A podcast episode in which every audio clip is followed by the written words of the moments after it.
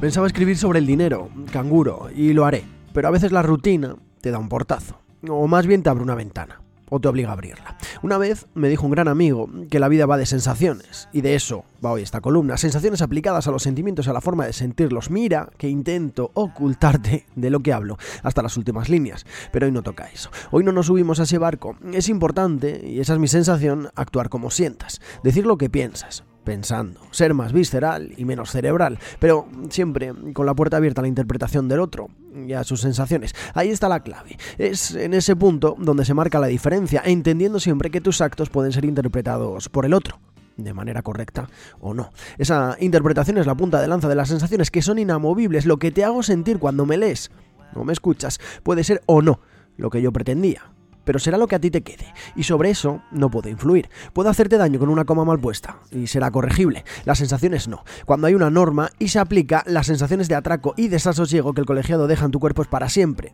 No va a cambiar. Solo se podrá modificar a futuro cuando la norma, lo de la coma, se corrija. ¿Has hecho alguna vez café con leche?